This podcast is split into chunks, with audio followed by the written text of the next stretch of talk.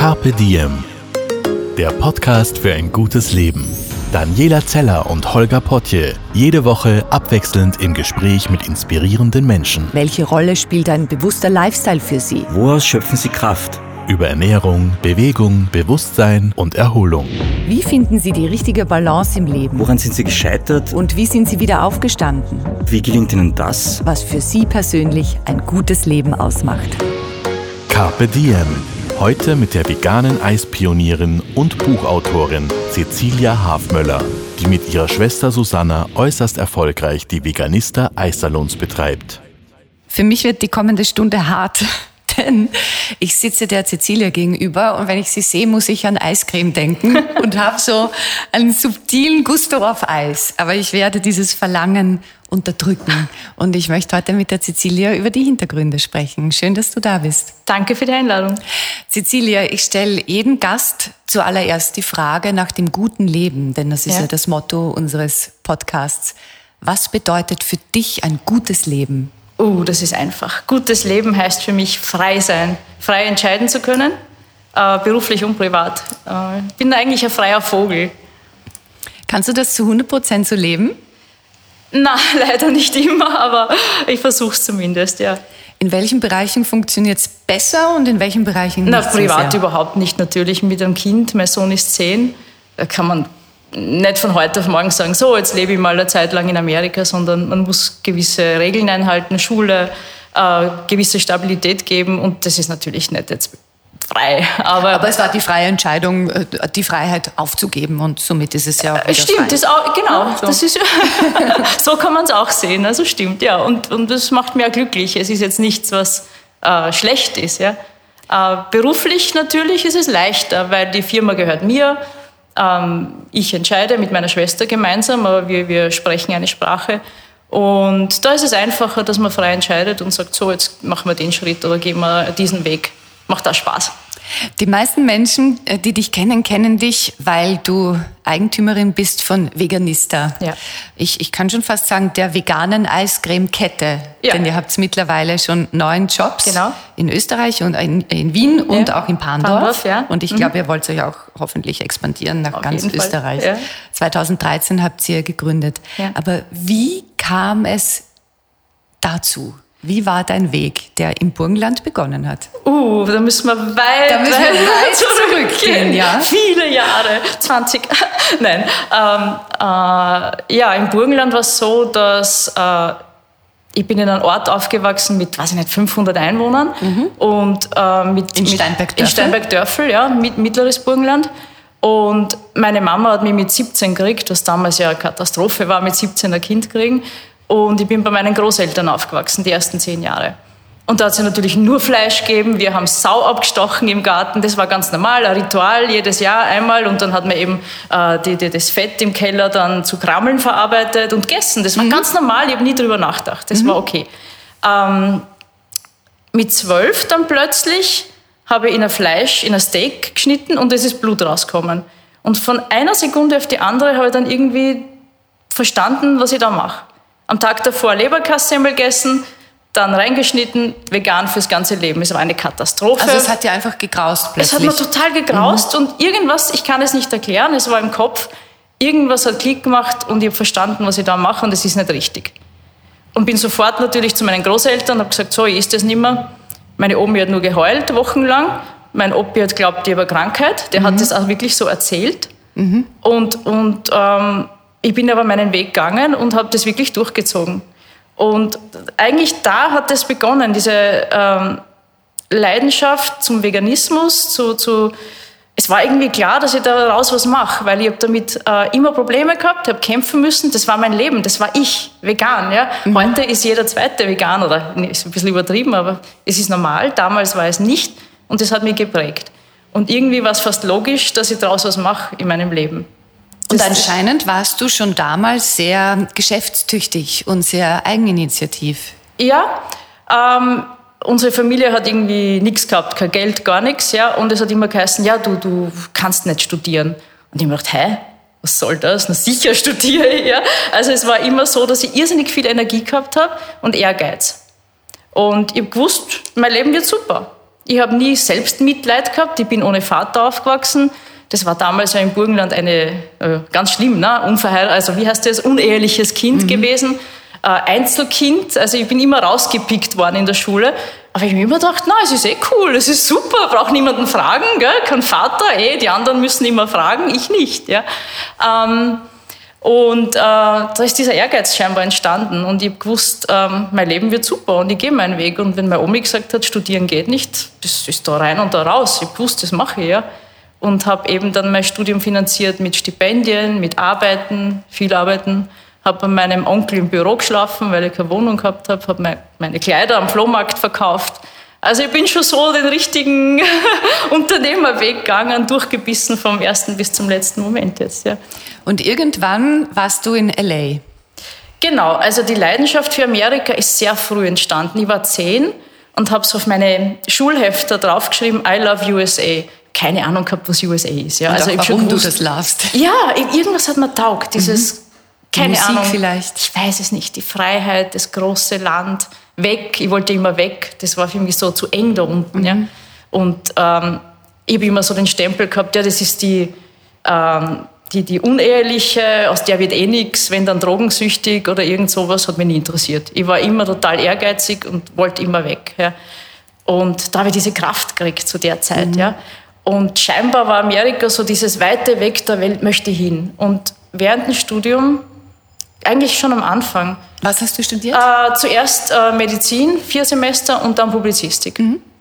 Und äh, während dem Studium natürlich kein Geld gehabt, aber irgendwie habe ich es immer geschafft, zwei Monate in Amerika zu sein, mit einem Rucksack, Zelt und bin durch Amerika gezogen mit einem Auto, was nicht, damals 1000 Schilling kostet hat oder so. Ja. Also das war mir total wichtig und das habe ich durchgezogen. Und so habe ich das Land kennengelernt, lieben gelernt und ich glaube, ich bin jedes Jahr drüben seither, die letzten warte mal, äh, 30 Jahre oder na, 25 Jahre. Was hast du mitgenommen von diesem Land oder was hat dieses Land dir gegeben, was dir das Burgenland nicht geben konnte? Das ist diese Freiheit, einfach so zu sein, wie du bist. Die Amerikaner, die, die, die lieben das, wenn du offen bist, wenn du mit ihnen redest, ich bin extrem kommunikativ. Ich bin am Bankerl vor dem Haus aufgewachsen im Burgenland. Mhm. Ja, also wir haben immer kommuniziert. Ja. Ähm, aber Amerika war noch ein Schritt ärger. Du, du hast am Campingplatz Leute kennengelernt und plötzlich warst du bei denen im Campingbus, hast, hast Freunde gehabt und Freunde, wenn du wolltest, fürs Leben. Ja. Und das hat mich so beeindruckt. Ich habe immer so viel mitgenommen von dem Land, so viel Energie. Obwohl viele Menschen sagen, es ist oberflächlich und nichts dahinter. Ich habe das ganz anders kennengelernt. Warum bist du eigentlich nie dort geblieben? Ähm, naja, äh, ich habe in Kanada gelebt sehr lange und, und äh, bin dann wieder zurück, weil ich kein Visum gehabt habe. Es war nicht so einfach. Ja. Mhm. Und in L.A. habe ich dann auch gelebt, eine Zeit lang. Also, aber so richtig geblieben bin ich nie, vielleicht, weiß nicht. Ja, das ist vielleicht der größte Fehler meines Lebens, dass ich nicht geblieben bin. Habe immer noch die Sehnsucht natürlich. Na, oder vielleicht auch das große Glück, denn du hast ja vieles mitgebracht ja. aus, aus Amerika nach genau. Österreich und bist dadurch eine sehr, sehr erfolgreiche Geschäftsfrau Stimmt. geworden. Ja, ja das ja. erste war eine, ein Kosmetikunternehmen, genau. wo du mit Zeichen gehandelt hast. Und das hast du hier in Österreich etabliert. Stimmt. Wie waren deine ersten Schritte als Unternehmerin, als Geschäftsfrau? Ähm, also gespürt, dass ich Unternehmerin bin, habe ich schon sehr früh schon während dem Studium. Habe dann aber trotzdem, weil man es muss scheinbar, beim ORF gearbeitet und so Dinge, ne, PR studiert. Mhm. Ähm, und ich bin dann von heute auf morgen habe ich meine Koffer gepackt und bin nach Toronto. Na, da muss ich, Entschuldigung, da muss ich jetzt ausholen. Gerne. Weil, Wir haben Zeit. weil ich habe ja studiert äh, Medizin und ich habe gewusst, okay, äh, die vier Semester habe ich jetzt verloren ich muss jetzt irgendwie wieder was beginnen, was schnell geht. Haben wir einen Plan gemacht, mhm. Publizistik, das geht. Habe mhm. es in fünf Semestern fertig gemacht. Die wollten mich nicht fertig machen lassen, habe ein Semester aussetzen müssen. Und in dem Semester habe ich für die Dissertation ein Stipendium gekriegt in Toronto. Und bin im Februar bei minus 17 Grad nach Toronto geflogen für ein Jahr. und und ähm, äh, wollte dort eigentlich meine Dissertation machen. Nach einem Monat ist mir das Geld ausgegangen und habe den Frank Stronach einen Brief geschrieben. Mir ist eingefallen, ah, der lebt ja da drüben, der hat Ja, seine ja, Firma ja, da drüben. ja. Ich brauche Geld, ich kann meine Miete nicht mehr zahlen. Und habe geschrieben, so einen Brief, Frank Stronach, in Klammer persönlich, naiv, wie man halt I ist. am from Austria. Yes, you genau. und äh, keine Ahnung, eine Woche später klingelt mein Telefon in, in meiner Wohnung und sagt, Cecilia, you need a job? Und ich so, oh, yes! Was war er persönlich? Ja, persönlich, ja. Und ähm, ja, das war total irre, das ist skurril, weil ich habe es nicht ganz verstanden, wieso er mir jetzt anruft. Und er hat gesagt, na kommst zu mir rauf. Und ich war downtown Toronto und sein äh, Büro, Schloss, war nördlich von Toronto in Aurora, so eine Dreiviertelstunde mit dem Auto. Hat er mir genau erklärt, dann denk, nimmst du den Gardiner Highway und dann nimmst du diesen Exit und dann siehst du schon. Gut, eine Stunde später war ich dort. Und dann hat er sich meinen Lebenslauf angeschaut und hat gesagt, na ja, bis du was gearbeitet hast, ja eh schon. und äh, das war dann Freitag und Montag habe ich einen Job gehabt in der PR-Abteilung bei Magna International. Und wie war das? Das war Wahnsinn. Das war die beste Zeit meines Lebens. Das war irre. Ich habe so viele tolle Menschen kennengelernt. Ähm, Sigi Wolf und so Leute, die haben mir echt viel gelernt. Ich war ja jung, ich war 24. Ja. Keine Ahnung gehabt vom Leben. Ja. Und da habe ich wirklich arbeiten müssen. Und unter amerikanischen Voraussetzungen oder kanadischen. Ja. Es war wieder eine andere Geschichte als in Österreich, wo alles ein bisschen locker war. Und Ja. auch nichts mit fünf Wochen Urlaub im Jahr. und Nix. So. Mhm. In dem Jahr habe ich vielleicht fünf Tage gehabt. Also, aber das ist dann so. Man denkt gar nicht drüber nach. Aber zu der Zeit habe ich schon gewusst, hm, irgendwie das Unternehmerische ist immer rauskommen. So, es ist zwar alles schön, aber mir wird irrsinnig schnell Fahrt und, und brauche immer neue Herausforderungen. Und das habe ich dann irgendwann nicht mehr gehabt. Und habe dann zu der Zeit eben Lush in Toronto gesehen und habe mir schon immer gedacht, hm, das wäre doch was für Österreich. Und, und äh, da ist das entstanden eigentlich in Toronto, diese Leidenschaft äh, zum Business. Ich habe Fastfood-Ketten geliebt, obwohl ich es nicht gegessen habe. Aber für mich war das so dieses Wachsen, dieses Expandieren, ein Konzept haben, wo man 100 Jobs, 1000 Jobs haben kann. Also, dass man was Gutes hat und das einfach verstreut, Verstreut, und ja, vielen ja. zugänglich Ja, ja, ja, macht. genau, Nicht genau. nur einer kleinen Elite, sondern sagt, Genau. man mag das Ja. breit. Also nur ein Geschäft, das wäre für mich nichts. Da wäre man nach drei Monaten so langweilig. Na, das, das muss so sein bei mir, dieses Expandieren. Mhm. Aber jetzt haben wahrscheinlich viele äh, so die Idee irgendwo im Urlaub, Ja. man sieht wo ein Geschäft, ein Produkt und sagt, jö, das wäre ja auch schön, das zu machen in Österreich. Und Ja. dann vergisst man das wieder. Ja. Was hast du in dir, dass dich das auch umsetzen ließ? Dass du dran geblieben bist. Wie macht man das überhaupt? Bist du da hinspaziert zu Lasch, hast gesagt, bitte hallo, I'm Cecilia. Oder So ähnlich. Yourself in Austria. Ich bin dann wieder nach Österreich zurück und habe wieder Lasch in der Vogue gesehen und habe mir gedacht, so, jetzt reicht's. Jetzt schicke ich denen mal E-Mail. E-Mail geschickt, Standard-E-Mail zurück. Nein, leider im Moment Österreich steht nicht am Plan. Danke, auf Wiedersehen. Ach so, also das geht so nicht, ja. Hab dann wieder geschrieben, ja, aber es wäre doch, Österreich ist doch ein super Land für Lasch. Nein, immer wieder dieselbe Antwort. Ich habe das dann wochenlang so gemacht, dass ich die gequält habe. Und nach 14 Monaten, ich habe wirklich 14 Monate lang geschrieben. Das war, Wow. ja, ich war so überzeugt davon, dass das funktioniert in Österreich. Ähm, und ich muss sagen, da habe ich vielleicht ein Talent für Dinge, also Dinge zu erkennen, die wirklich gebraucht werden, die, die trendig sein, die funktionieren werden. Ähm, und dann habe ich plötzlich eine E-Mail gekriegt von der Rowena, von einer der Besitzerinnen. Du gehst uns so auf die Nerven, bitte komm zu uns rauf, zu einem Meeting. Das hat sie wirklich geschrieben. Du bist so annoying. Ja, und dann bin ich rauf nach Poole, es ist im Süden von England, und habe ein acht Stunden Meeting mit Mark Constantine gehabt, mit dem Chef von Lush, mit dem Gründer. Und hast ihm erklärt, warum Genau. du das nach Österreich bringen möchtest Genau. und warum es funktionieren wird. Genau, und er hat mir erklärt, warum er mir das nicht geben wird heute. Das hat er mir ganz am Anfang hat er gesagt, du, heute entscheide ich sicher nicht. Ich dachte, Scheiße, bitte, jetzt fliege ich da extra auf. Und der war, der ist einer, der so Body Language liest, also so ein richtiger, der, der checkt die richtig ab. Ja. Ja. Und nach vier Stunden circa hat er gesagt, so, ist alles gut und schön, aber eigentlich entscheidet meine Frau. Und mit der gehen wir jetzt Mittagessen. Und dann waren wir Mittagessen. Die hat nichts mit mir geredet. Die hat mich gehasst, habe ich glaubt zumindest. Ja. Und okay, erledigt. Kann ich vergessen. Dann sind wir wieder ins Büro, dann ist der Finanzchef gekommen, der gerade eine Zahnoperation gehabt hat, der urschlecht drauf war und ich sehe den und sage, oh my God, you look like James Bond. Das ist mir so rausgerutscht, ja. Der hat ausgeschaut wie der Pierce Brosnan. Das war Wahnsinn, ja. Wow. Ich hab Lasch gehabt. Das war's? Einem Mann geschmeichelt und schon. Eine halbe Stunde später circa, äh, sie haben das schon abgesprochen gehabt, Ja. im Hintergrund natürlich dann. Und äh, haben gesagt, okay, go for it. Aber Mach's. was haben die in dir gesehen, dass sie dir so vertraut haben? Ah. Ich glaube, das ist dieser extreme Ehrgeiz, den ich habe. Mhm. Und ein bisschen verrückt. Ich glaube, man muss ein bisschen verrückt sein im Business, sonst schaffst du es sowieso nicht. ja, im Ja. besten Sinne des Wortes. Verrückt. Verrückt, ja, genau.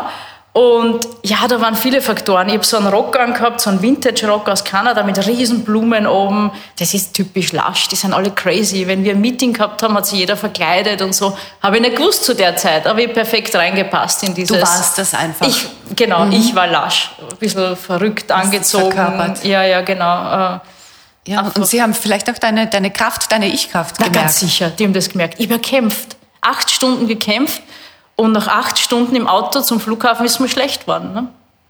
Also das ist schon was, was ich immer mache, dass ich mich total auspower. Aber in dem Moment, wo ich ein Meeting habe oder zum Beispiel Interview oder so, da gebe ich alles.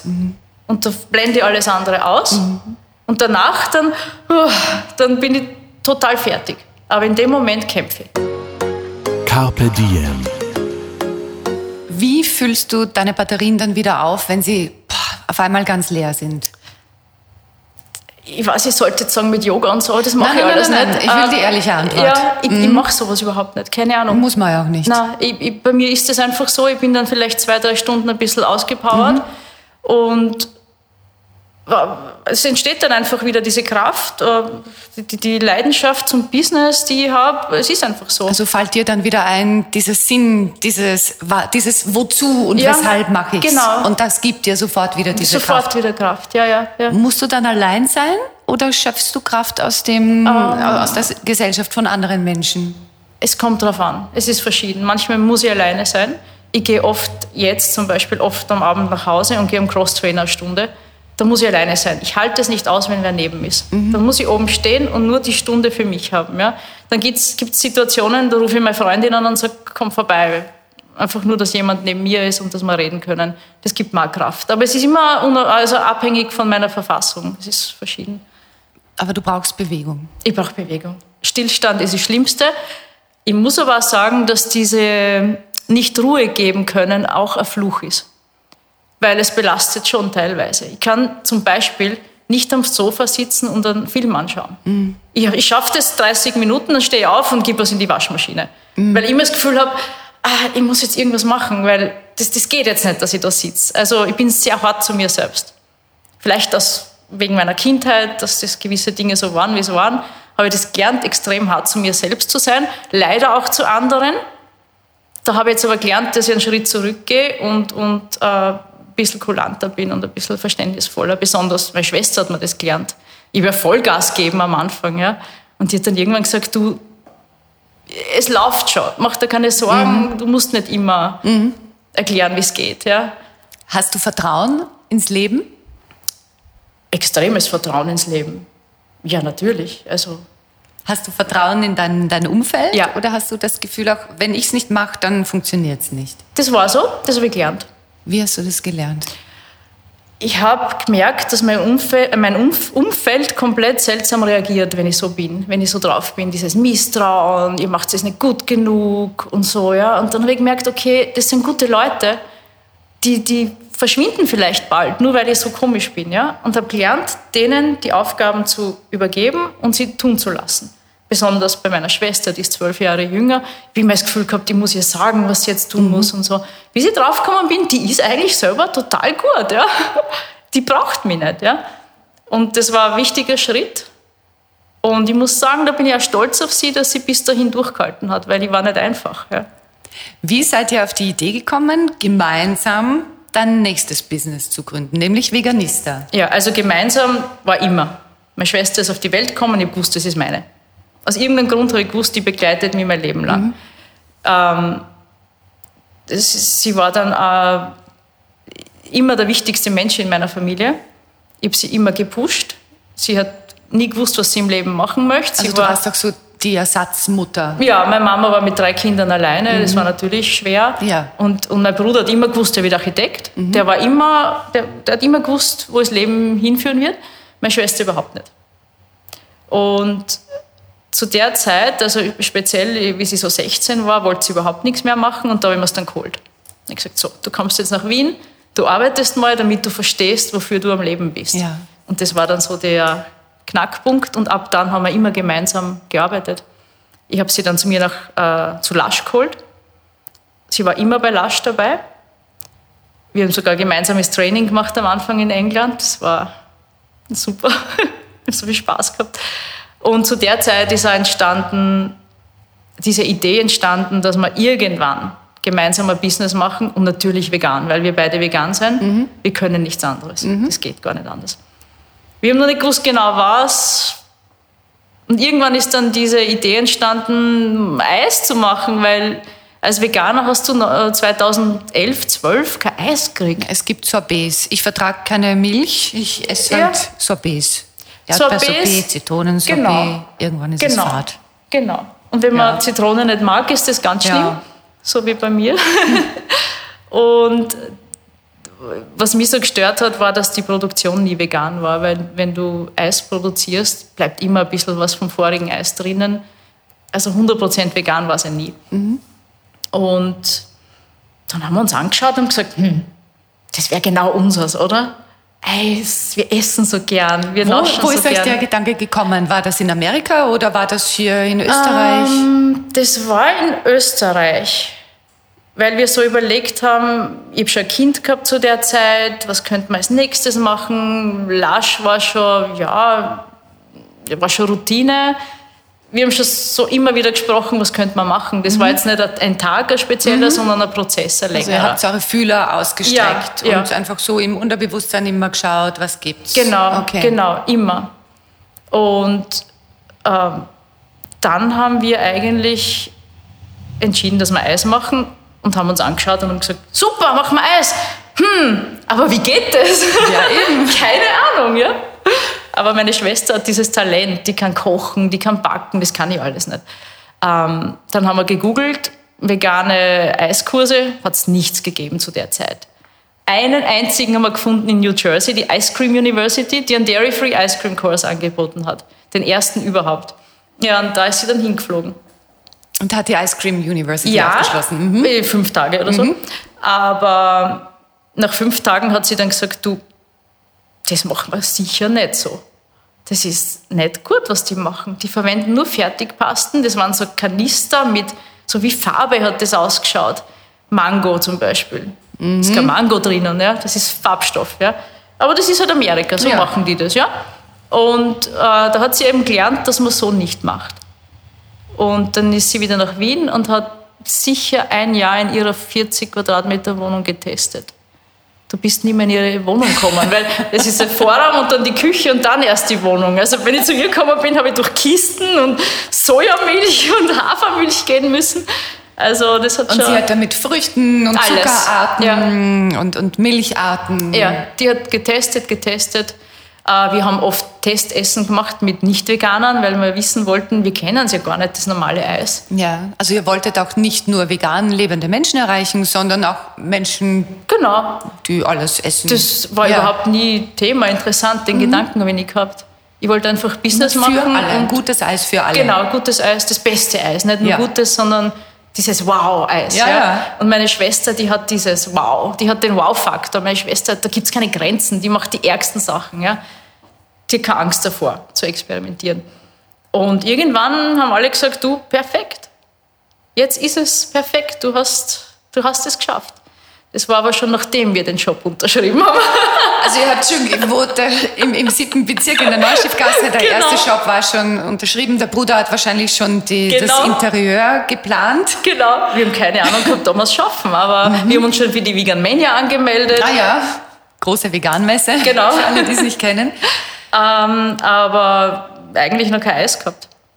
Und äh, die, diese Planungsphase hat dann zwei Monate gedauert und der Plan war, ja, wir sind zwei Wochen vor der Öffnung fertig, dann kommt die große Maschine, weil bis jetzt hat sie ja nur auf der kleinen Hausmaschine probiert und dann testet es mal so ein, zwei Wochen. Mhm. Es war dann so, dass, ich glaube, zehn am Abend ist die Maschine dann installiert worden vor der Presseeröffnung.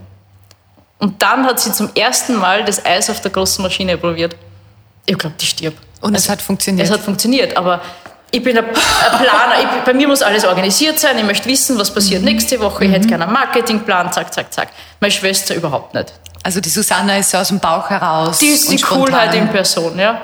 Eine Künstlerin, also manchmal wacht sie auf und hat drei Ideen, dann, dann macht sie drei Eissorten. Dann gibt es aber zwei Wochen lang gar nichts. Mhm. Das passt überhaupt nicht zu mir, weil ich möchte einen Marketingplan haben. Ja, ja, ich möchte wissen, wann. Gut. Ja. ja. Aber sie hat es geschafft. Und wir haben nur so eine kleine Maschine gehabt. Ähm, weil wir erstens kein Geld gehabt haben und zweitens nicht gewusst haben, Neustiftgasse. Damals war nichts in der Neustiftgasse. Geht das überhaupt? Vegan war kein Thema zu der Zeit. Jeder hat gesagt, macht es nicht. Jeder hat zu uns gesagt, seid ihr irre. Mhm. Euer Geld ist weg. Mhm. Vegan im Namen, eine Katastrophe. Also das haben wir wirklich nur pausenlos gehört.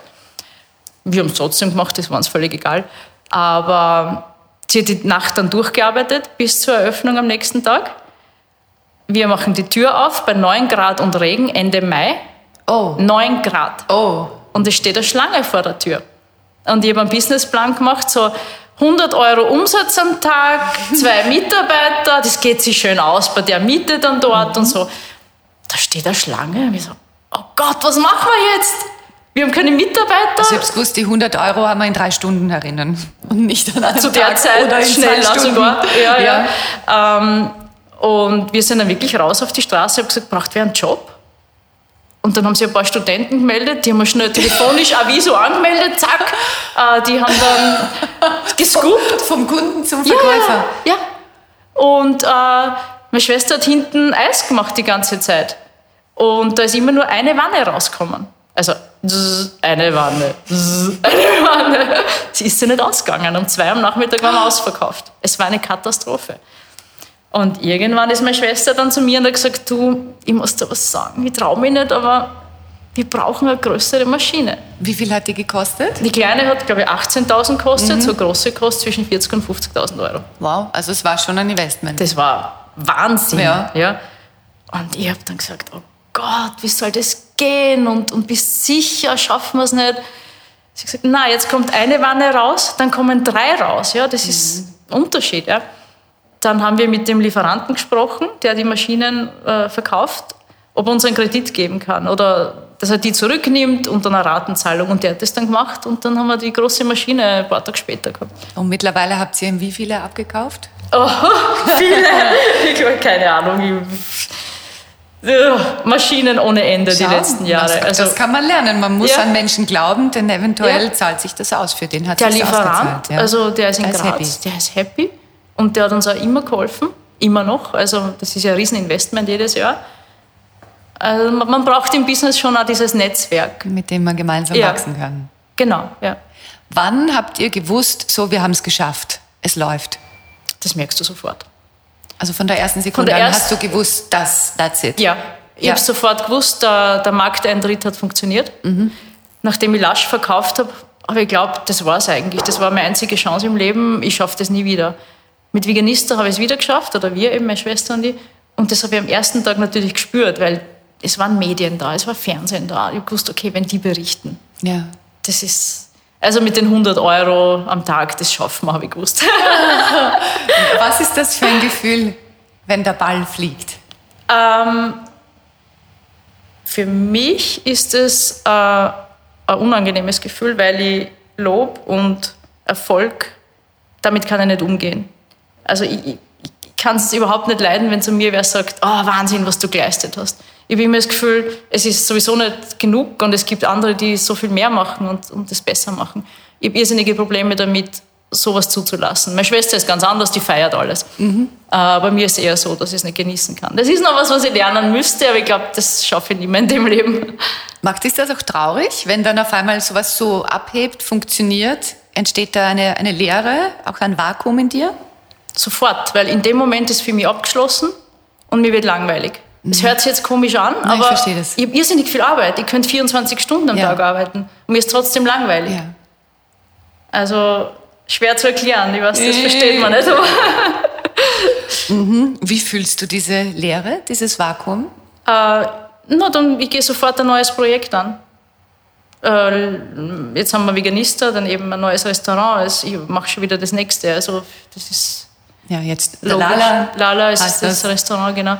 Und ähm, oder man schreibt ein Buch oder ich brauche immer irgendein Projekt. Ja. Ich bin nicht geboren fürs Day-to-Day-Business. Dieses äh, Also du bist eine gute Beginnerin, eine Visionärin, eine, Ja. die es auf die Schiene stellt, Genau. aber die anderen Ja. kümmern sich dann drum, dass es fährt. Genau, genau. Ich glaube, da würde ich auch total versagen. Ich bin überhaupt nicht gut im Umgang mit Mitarbeitern. Das macht meine Schwester, die ist da total sozial. Und wir haben jetzt 120 Mitarbeiter, die, die macht das, die managt das. Das würde ich nicht schaffen. Habt ihr Grundregeln für die Mitarbeiterführung? Denn wenn ein Unternehmen so schnell wächst, denke ich mir, ist das auch in der Kommunikation schwierig. Man kann nicht mehr mit jedem ständig unter vier Augen sprechen. Man kennt vielleicht auch gar nicht mehr alle gleich. Es ist absolut unmöglich, alle zu kennen. Äh, Ich werde oft gefragt, ob ich mich mit den Specials auskenne in meinen eigenen Shops. Und da muss ich sagen, ja, das ist mein Geschäft, ich kenne mich aus. Also wenn Das du ist als total Kundin davor stehst ja, genau, und ja. sagst, ich hätte gerne Feige. Ja, genau, genau. Und dann, dann wollen sie mir erklären, dass das mehr kostet. Und ich sage, ja, ich, das weiß ich, ist aber eh lieb. Ich meine, das Ja. ist total okay. Ja. Aber so, so Regeln, natürlich gibt es Regeln. Und wir haben 150 WhatsApp-Gruppen und das glaubt man gar nicht, was da im Hintergrund für Organisation läuft. Ja. Was ist dir als, als Chefin wichtig? Ähm, Loyalität. Da bin ich sehr oft eingefahren, überhaupt am Anfang, wenn man noch vertraut und so. Ja. Also, wir haben jetzt so ein Team von sieben, acht Mädels im Head Office, denen vertraue ich 100 Prozent und da weiß ich, die sind loyal. Und das ist total wichtig für mich. Und die können von uns haben, was sie wollen. Wir haben zwei Assistentinnen, die bringen ihre Kinder mit in die Arbeit. Die haben kleine Kinder. Ja, wenn es niemanden gibt zum Aufpassen, ist es kein Problem. Ja. Die sitzen am Sofa, null Problem, ja, spielen. Ähm, das ist mir total wichtig, dass es auch ein bisschen Geben und Nehmen ist oder Nehmen und Geben. Also das ist wirklich eines der Grundprinzipien bei uns in der Firma eigentlich, dass man Studenten, die eine Prüfung haben, dass die sagen, ich kann halt nicht arbeiten, es tut mir echt leid. Wir finden immer eine Lösung, aber es kommt tausendmal zurück. Bei 99 Prozent. Es gibt immer welche, die das ausnutzen, aber wir sind immer gut gefahren damit bis auf ein paar Ausnahmen und, und im, im Großen, im Gesamten funktioniert das so, komischerweise. Bist du jemals auch so richtig gescheitert? Äh, na, beruflich eigentlich, na, vielleicht mit Lasch, da habe ich einen Shop auf der Kärntner Straße aufgemacht, in der Krise 2008, in der Wirtschaftskrise. Und Baustelle war davor, den haben wir nach einem Jahr schließen müssen. Und das war brutal. Ich habe mich gefühlt wie ein Loser. Also das war wirklich schlimm. Weil das war so der Herzeigeshop, ja, Ja. das Kärntner Straße, Flagship, zack, weg. Wir haben Verluste gemacht jeden Monat. Ich wusste, okay, wenn ich jetzt nicht aufhöre, ziehe die ganze Firma mit runter mit dem Verlust Ja. ich habe Entscheidungen treffen müssen und habe schlaflose Nächte gehabt und ja, habe entschieden, obwohl ich, es war eine Katastrophe persönlich jetzt, als äh, Niederlage als, als Manager oder als, Wie gehst du damit um? Bist du jemand, der das dann bespricht? Holst du dir da Coaching? Hast du Freunde, mit denen du redest oder mit deinem Mann? Oder bist du jemand, der das mit sich selbst ausmacht? ähm, ich habe eine ganz klare äh, Vorstellung normalerweise, ich mache das mit mir selbst aus. Wobei jetzt bei Veganista es immer meine Schwester wird, besprechen alles. Jede Kleinigkeit. Es gibt eigentlich nichts, was wir nicht gemeinsam entscheiden. Und das hilft schon, wenn man zu zweit ist. Wenn es einem schlecht geht, geht es dem anderen gut. Der, der zieht den anderen wieder hoch. Also das, das praktizieren wir eigentlich täglich. Besonders wenn man so Anfeindungen hat wie wir und, und, und äh, die Brutalität der Konkurrenz erlebt. Und, und da, geben wir uns gegenseitig Kraft. Doch, also doch, ich hole mir schon Rat von meiner Schwester. Also ist sie einfach die, zu der du gehst bei, Genau. bei allem und, und du musst es heute nicht mehr alleine tragen. Ja, Das ist genau. eine Erleichterung wahrscheinlich, oder? Absolut. Gewisse Dinge muss ich schon alleine tragen, so wie die finanziellen Geschichten, das macht meine Schwester nicht. Ähm, Cashflow-mäßig ist es manchmal natürlich ähm, Herausforderung. Wenn man schnell wächst. Wenn er so, ja, Ja. genau, so schnell wächst wie wir. Ja. Nein, wenn alle nur das, die langen Schlangen vor den Shops sehen, Die und man bedeuten selbst gar aber weiß so, wow, ja, da, da sind auch viele Investitionen im Hintergrund. Das ist Viele irre. Gehälter, die gezahlt Die werden Gehälter müssen. sind absolut das Ärgste eigentlich. Ja. Liegst du manchmal im Bett und denkst dir so, wow, ich habe jetzt ziemlich viel Verantwortung. Nein. Kann ich das noch tragen? Nie. Nein, das habe ich noch nie gehabt. Ich liege im Bett und denke mir, ah, wie mache ich weiter? Was ist jetzt die beste Strategie, der beste Weg, den wir gehen können? Die Verantwortung, na, das ist null Thema. Wie, wie macht ihr weiter? Was sind die nächsten Schritte? Ähm, wir werden expandieren, weiterhin mit Veganista, aber vielleicht jetzt nicht unbedingt so, wie es jetzt ist. Also nicht so schnell. Doch. Oder, oder die Shops An- werden anders Ein ausschauen. bisschen oder anders, so. ja. Ja. Aber du will- willst nicht sagen, wie Na, weil es gibt einige, die kopieren sogar unsere Facebook-Posts Okay. innerhalb von zwei Stunden. Also da muss man vorsichtig sein. Wow. Ja, das, das trifft dann dann schon, die Brutalität, aber andererseits gibt es eh nur einen Weg und der ist nach vorne. Ne? Ja, Also und das Original ist das Original. genau. Und wollt ihr auch mit The Lala so wachsen wie mit Veganista? Wir müssen dazu sagen, The Lala ist ein, ein, ein Lunch-Dinner-Konzept. Wie würdest du es beschreiben? Ähm, für mich ist eher Frühstück, Lunch, Mhm. äh, Grab-and-Go-Konzept, also dass man eigentlich das Essen nimmt Also und Dinner geht. für Takeaway und Takeaway, ja, Hause ja, das war der Plan, wobei in der Neustiftgasse sitzen immer ganz viele Leute jetzt. Das ist Ja. interessant. Der Plan war, dass wirklich Takeaways, aber es funktioniert nicht wirklich so, wie wir glauben. aber ähm, ja, der Lala ist eigentlich ähm, ein veganes Lifestyle-Konzept. Äh, man kauft sich Emotionen, man kauft sich ein Gefühl, wenn man da reingeht. Das ist LA, die Kopie von LA, die Farben Ja, LA, man kauft sich köstliches, gesundes Essen. Das auch, ja, ja, Ja. genau, natürlich. Das war natürlich unser Anspruch, dass vegan nicht immer nur äh, gesund schmecken muss. Ja. Es muss und so ein bisschen eine, eine dröge Kartoffel mit ein bisschen Genau. aufgewärmtem Gemüse dazu. ja, was ich ein Leben lang gegessen habe. Ja. Gemüseplatte. Ähm, nein, es ist spannend. Es ist ein wirklich äh, spannendes Konzept. Und was ist, wenn das auch aufgeht und funktioniert und die Lehre wiederkommt? Was könnte dann sein? Ich arbeite schon am nächsten. Ja. Ich hoffe, die Energie bleibt zu erhalten, weil irgendwann wäre ich vielleicht müde, keine Ahnung, wie das dann ist. Dann muss ich vielleicht doch irgendeinen Sinn im Leben finden, keine Ahnung. Du bist auch Mutter Ja, und du bist auch Ehefrau. Ja. Und, und ich weiß, es wird einem immer vorgeworfen, wenn man diese Frage stellt, wenn man sie ähm, nur Frauen stellt. Aber ich bemühe mich auch, dass ich diese Frage Männern stelle. Okay. Und daher stelle ich, die, ich dir auch die Frage, wie integrierst du deinen Mann und vor allem auch dein Kind in dieses Businessleben? Ähm, also es ist so, dass mein Mann lebt ja in Schweden. Der ist Arzt in Schweden und, und das war immer so bei uns. Wir waren nicht immer zusammen.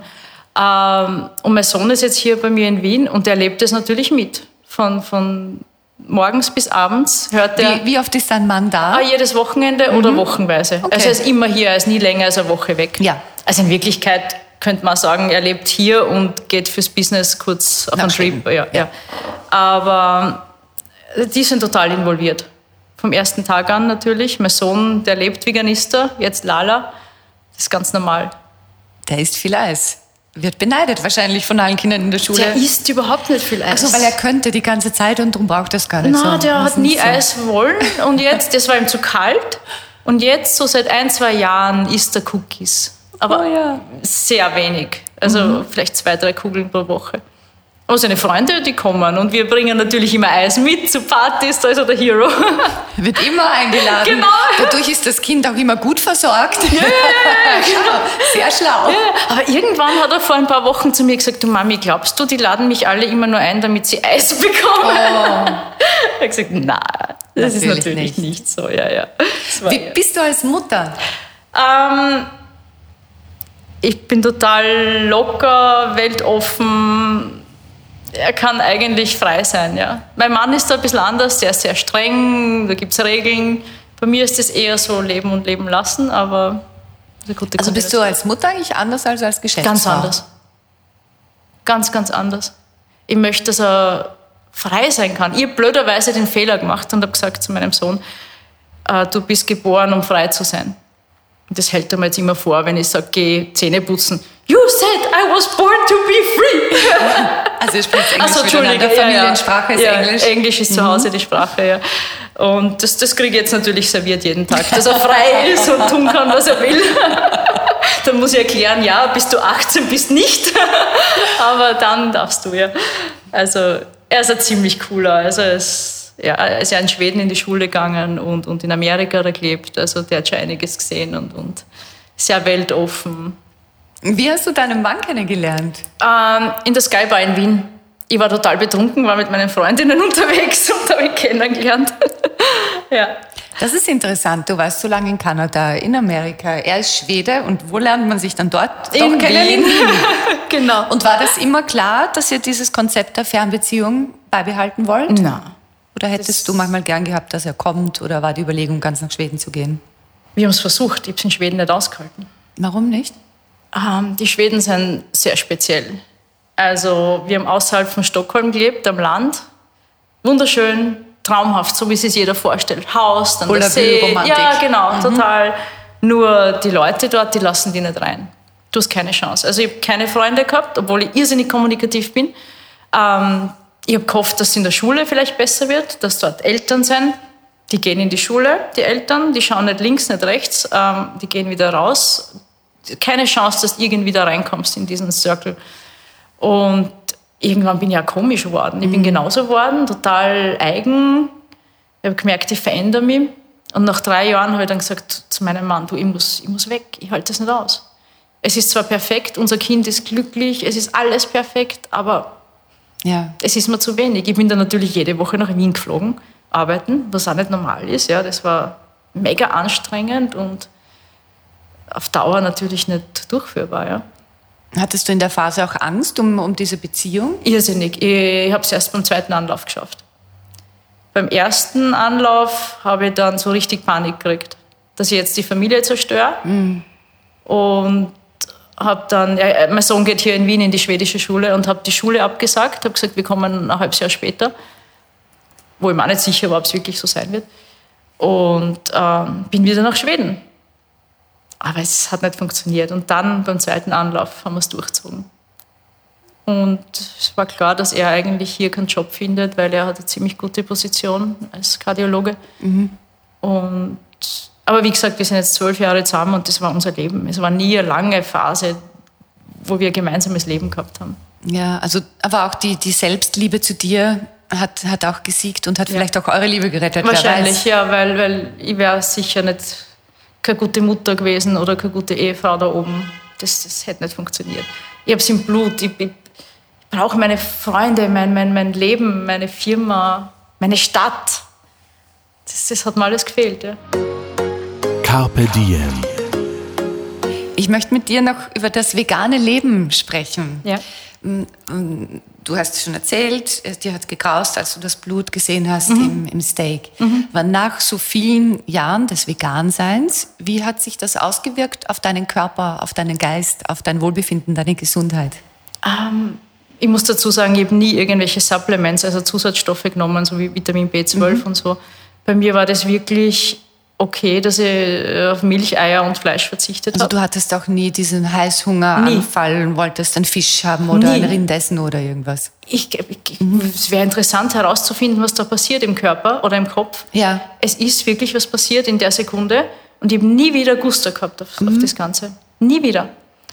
Und ähm, das Lustige ist, jetzt mit über 40 habe ich irgendwo mal gelesen, man sollte einen Hormontest machen, damit man nicht irgendwie altert und keine Ahnung. Ich habe das Gefühl gehabt, ich muss jetzt mal meine Hormone austesten Ja. bin dorthin zu diesem Arzt mit der Einstellung schon, ja, der wird mir jetzt wahrscheinlich Spritzen verschreiben, weil der möchte Geld verdienen. Egal was rauskommt beim Test, der wird sagen, ja, aber das brauchen Sie. Ich habe dann den Test gemacht, ich habe natürlich nichts gesagt, wie ich mich ernähre. Und ich gehe mit den äh, Ergebnissen hin und der Arzt sagt zu mir, "Oh, okay, also ich kann jetzt eigentlich nichts machen. Sie haben Hormone, Hormone wie eine 25-Jährige. Und ich habe gesagt, äh, okay, warum eigentlich? Wie- Wieso entsteht sowas? Na, ernähren Sie sich besonders gesund?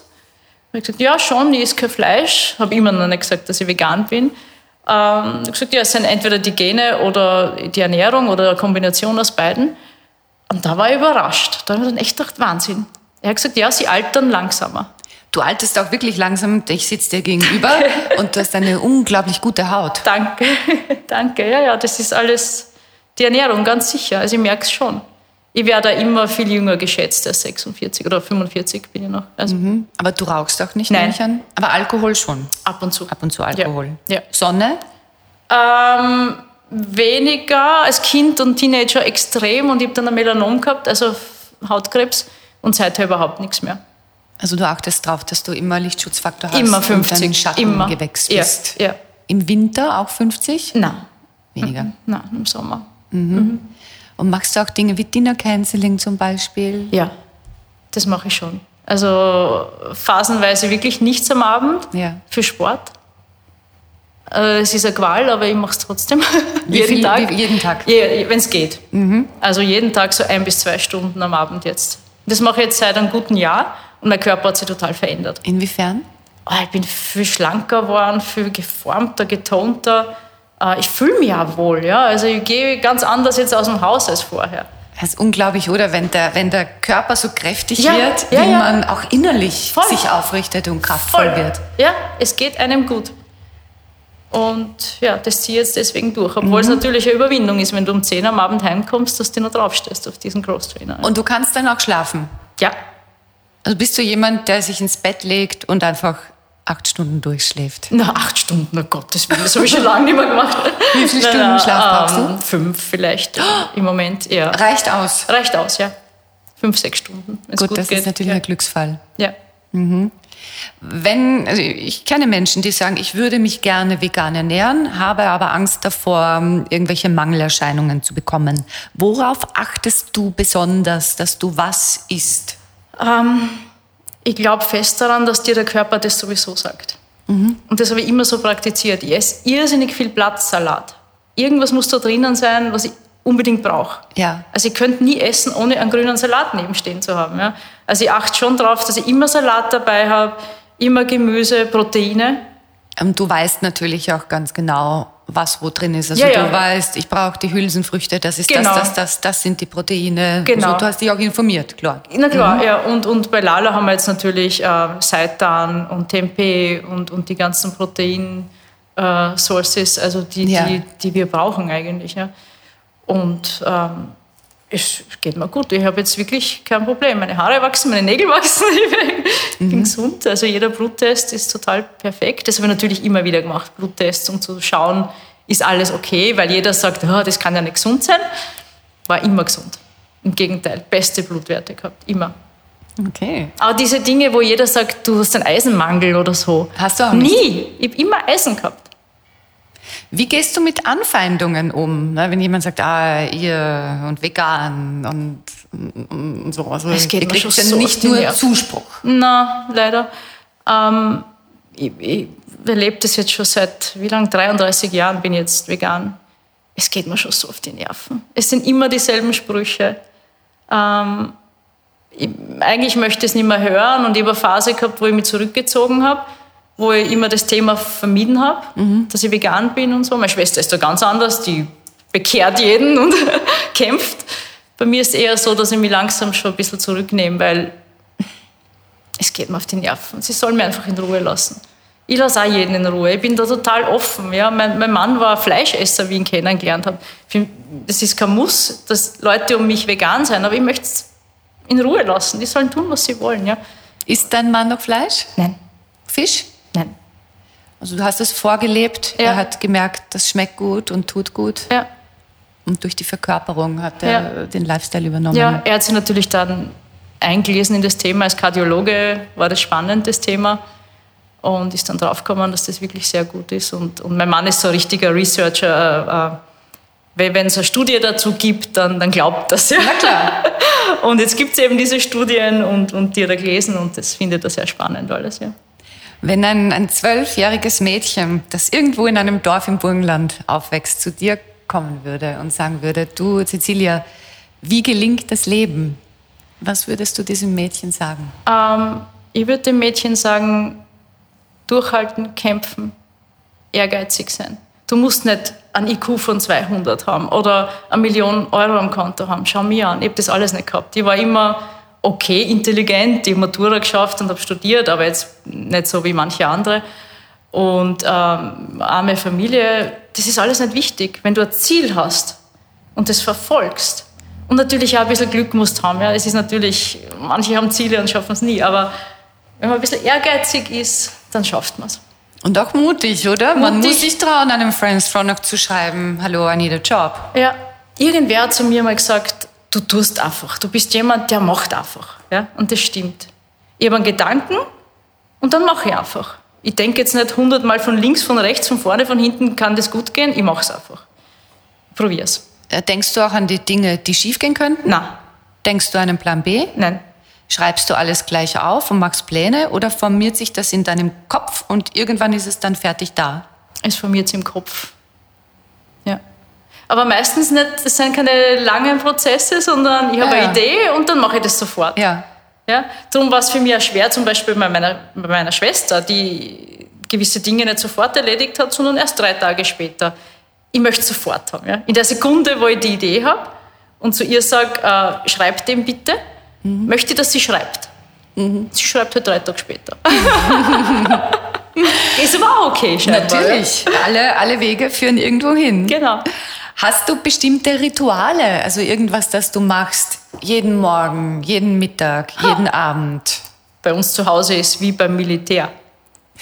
Spiel, also es gibt Rituale jeden Tag, dadurch, dass mein Mann nicht da ist. Ich bin mit meinem Sohn alleine, der geht im 19. in die Schule. Das heißt, um sechs stehen wir auf und da ist wirklich jeder Handgriff ein Ritual. Jeden Tag dasselbe. Aufstehen, Frühstück richten, Gewand richten, duschen, schminken, zack, zack, zack. Es ist wirklich, ich sage immer, wie beim Militär. Also auch bei deinem Sohn. Und das greift ja. so wie ein Zahnrad ineinander, ja. Eure, beide, eure beiden Rituale. Genau, ja. Und was machst du dann zu Mittag oder im Büro? Geht das dann so weiter oder beginnt dann ähm, na, der freie im, Ablauf? Nein, nein, wir haben schon einen, einen, Terminkalender. Es ist natürlich je nach Saison verschieden. Ne? Also ab Februar wird es total stressig, jetzt wird es wieder lockerer. Mhm. Äh, jetzt kann man es wieder freier einteilen. Aber es gibt schon viele Meetings mit Mitarbeitern und, und Termine. Ja. Aber also jetzt nie so jeden Tag zum Mittag gehen wir jetzt essen oder so, das machen wir nicht. Ne? Ja, also Mittagessen ist nicht so wichtig für dich. War nie wichtig, komischerweise, obwohl das das Leben meiner Großmutter war, dass um Punkt 12 das Essen am Tisch stehen hat müssen. Für mich war es nie wichtig, komischerweise. Aber jetzt mit Lala schon wieder. Jetzt gehen wir zu Lala essen mhm. und da möchte ich das schon genießen und, und zelebrieren, dieses Mittagessen. Welche Mahlzeit ist dir die wichtigste? Ähm, im Moment das Frühstück eigentlich. Ich immer Was frühstückst du? Kaffee und meistens ein Porridge mit Früchten oder so. Weil da, da hole ich mir die Energie für den Tag, gebe ein bisschen Proteinpulver dazu und da komme ich ja lang aus damit, so bis zwei. Und dann mhm. hole ich mir einen Salat bei Lala. Und dann ist es eine angenehme Zeit, so zwischen zwei und drei, dann musst du am Abend nicht mehr so viel essen. Ja. Gibt es ein Abendritual neben dem Sport? Du hast uns um, vorher schon erzählt, du machst jeden Abend Sport im ja, Moment. Ja, nur wenn mein Mann da ist. Dann kochen wir gemeinsam am Wochenende und schalten den Fernseher ein, machen nur ja, Familie. Das ist so ein Wochenendritual eigentlich. Ja. Gibt es irgendein bestimmtes mentales Ritual, das du machst am Abend? So nochmal die Highlights des Tages Revue passieren lassen oder so irgendwas? Ähm, leider nicht. Ich mache eher das Gegenteil, dass ich den Computer wieder aufmache und E-Mails anschaue, E-Mails beantworte am Abend, weil da die Ruhe, da, da ist niemand neben, wenn mein Sohn schläft.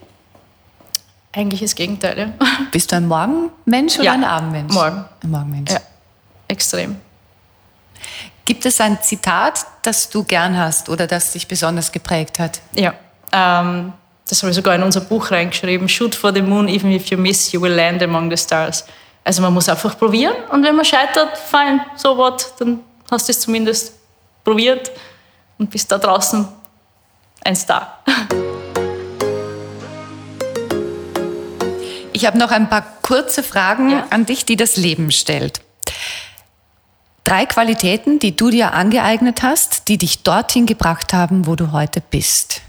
Oh, ähm, vielleicht äh, cooler zu sein, ähm, nicht immer alles so ernst zu nehmen. Das habe ich lernen müssen, aber das, das funktioniert jetzt sehr gut. Mhm. Ähm, zuhören, das habe ich lernen müssen. auf andere ein bisschen eingehen. Ähm, ja, und sonst, eine Qualität. Ich glaube, das war es eigentlich. Sonst fällt mir jetzt nichts ein. Ist ja auch schon vieles. Was ist für dich schöner, zu Hause ankommen oder von zu Hause abreisen? Darf ich das jetzt sagen? Ja, natürlich. Die meisten würden sagen, zu Hause ankommen. Für mich ist das Schönste, wenn ich wegfliegen kann oder weggehen kann, in der Früh das Haus zu verlassen. Also Voller Energie. in der eigenen Stadt das ja, ja, ja, Weggehen. ja, ja. Das Zuhause verlassen ist was ganz Geiles. Entschuldigung, das ist ganz Tolles. Ja, ja, ja, alles erlaubt hier. Also es muss nicht einmal die große Reise sein Na, nach irgendwo hin. Na, einfach nur ins Büro gehen oder ins Lala gehen oder zu einem Termin, so wie heute. Das liebe ich. Möchtest du lieber immer wieder aufbrechen oder irgendwann einmal ankommen? Äh, ich wollte mein ganzes Leben lang aufbrechen. Mittlerweile, glaube ich, möchte ich gern ankommen. Ja. Und wo? Na, hier, in Wien. Was ist der schönste Ort, an dem du je übernachtet hast? In L.A. im Hotel Bel Air zu meinem 40. Geburtstag. Das Ein war Klassiker. mein größter Wunsch. Ja, das wollte ich unbedingt und ich habe es so genossen. Das war so cool. Was war das Coolste? Ähm, ich liebe LA in den 60er und 70er Jahren. Das ist so mein Traum. Also ich wäre so gerne Schauspielerin gewesen zu der Zeit, wie in diesen Columbo-Filmen, Serien. Ja. Und das erinnert mich so an diese Zeit, dieses Setting dort, dieses Hotel in den Hills. Wunderschön. Woran erkennen andere deine Eitelkeit? Das ist nicht schwer. Ich schaue total auf mein Aussehen. Ich liebe verrückte Kleidung und, und schaue natürlich, dass ich immer gut ausschaue, bin immer geschminkt. Bin schon sehr eitel, ja. Magst du irgendwas Spezielles für deine Haut? Ähm, na, eigentlich nur pflegen. Ja. Gibt es irgendeinen Pflegetipp? Ähm, ich verwende immer noch die Lush-Produkte, komischerweise. Super abschminken natürlich. Also und dann- abschminken, Ah, ganz ja, wichtig, das, die Reinigung dauert wichtig. ewig. Ja, ja. Also das Abschminken ist total wichtig, aber Wichtiger als die Pflege. genau, ja. Welcher ist der schönste Fehler deines Lebens? Oh, Fehler mache ich überhaupt nicht gern. Jetzt habe ich geglaubt, du sagst, mag ich überhaupt nie. Nein, nein, nein, doch, schon, jeden gewesen. Tag. Aber das Schönste, ist, kann ein Fehler schön sein? Ja, Ähm, vielleicht doch das Medizinstudium, was eigentlich ein Fehler war, aber ich habe mich dann so unfrei gefühlt, ständig zu lernen und habe dann dieses, äh, ich war so gewohnt, Riesenbücher zu lernen, auswendig zu lernen, habe das genutzt, um Publizistik so schnell fertig zu kriegen. Ich habe teilweise in drei Prüfungen an einem Tag gemacht, weil das so leicht war für mich. also es war einfach so ein Denksport. genau, ja. Was können andere von dir lernen? Kämpfen. Definitiv. Also kämpfen und durchhalten. Bin ich Meister. Wobei lernst du am meisten über dich selbst? Ähm, in Stresssituationen. Da merke ich dann schon, wie ich wirklich bin. Ja. Wie? Ähm, eigentlich möchte ich dann total auszucken ja? und, und, und möchte demjenigen sagen, was ich mir wirklich denke. aber ich bin dann total souverän. Okay. Ich mache das immer dann total cool. Aber Also da du, merke ich du dann, bist dann nicht schlecht gelaunt oder Nein, so? nein, gar nicht. Im Gegenteil. Ich werde immer stärker, je, je blöder das Gegenüber ist. Aber in der Situation merke ich ja, wie ich eigentlich dann wirklich bin und, und dass ich jetzt über meinen eigenen Schatten springen muss. Und du siehst schon wieder das größere Ziel vor Augen, weil du Genau. weißt, Du wenn ich dem jetzt ja. meine Meinung sage, das bringt vielleicht bringt kurzfristig eine Befriedigung, aber langfristig ist das einfach total kontraproduktiv. Und ich stelle mir auf die Person dann voll ein. Also In welchen Momenten bist du absolut souverän? eben genau in solchen Gesprächen, so Meetings, wo das Gegenüber schwierig ist, je schwieriger, umso besser eigentlich, dann bin ich total souverän. Also das, das, du kannst Menschen umdrehen. Das habe ich gelernt. In welchen Momenten bist du absolut nicht souverän? Ähm, wenn mein Sohn in der Früh sagt, ähm, er möchte jetzt nicht in die Schule gehen, dann flippe ich vielleicht schon kurz aus. Nämlich die Betonung liegt auf vielleicht. genau. Es kommt darauf an, ob ich es jetzt zehnmal sagen muss oder 20 Mal. Geh Zähne putzen. wenn er dann groß anschaut, so, äh, ich möchte jetzt bitte das YouTube-Video fertig schauen. Und wenn alles möglich wäre, was würdest du heute tun? wenn alles möglich wäre, dann würde ich jetzt in einem Haus in Malibu sitzen und das Leben genießen wahrscheinlich. Na, das würde auch nicht gehen, weil ich muss immer arbeiten. Ich hätte einen super Job irgendwo oder super Firma in Amerika, in L.A. Ja. Aber Visum und so Geschichten geht leider nicht. Aber wenn es möglich wäre, würde ich es machen. Ich danke dir sehr für das Gespräch. Cecilia. Danke, vielen Dankeschön. Dank. Mehr von Carpe Diem gibt es auf Soundcloud, iTunes, Google Play oder Spotify. Jetzt abonnieren und liken. Das Carpe Diem Magazin erscheint alle zwei Monate. Besucht auch unsere Social Media Portale auf Facebook, Instagram und YouTube und unsere Website carpediem.live. Carpe Diem, der Podcast für ein gutes Leben. Nächste Woche Holger Potje im Gespräch mit dem YouTube-Star, Buchautor und Kabarettisten Michi Buchinger.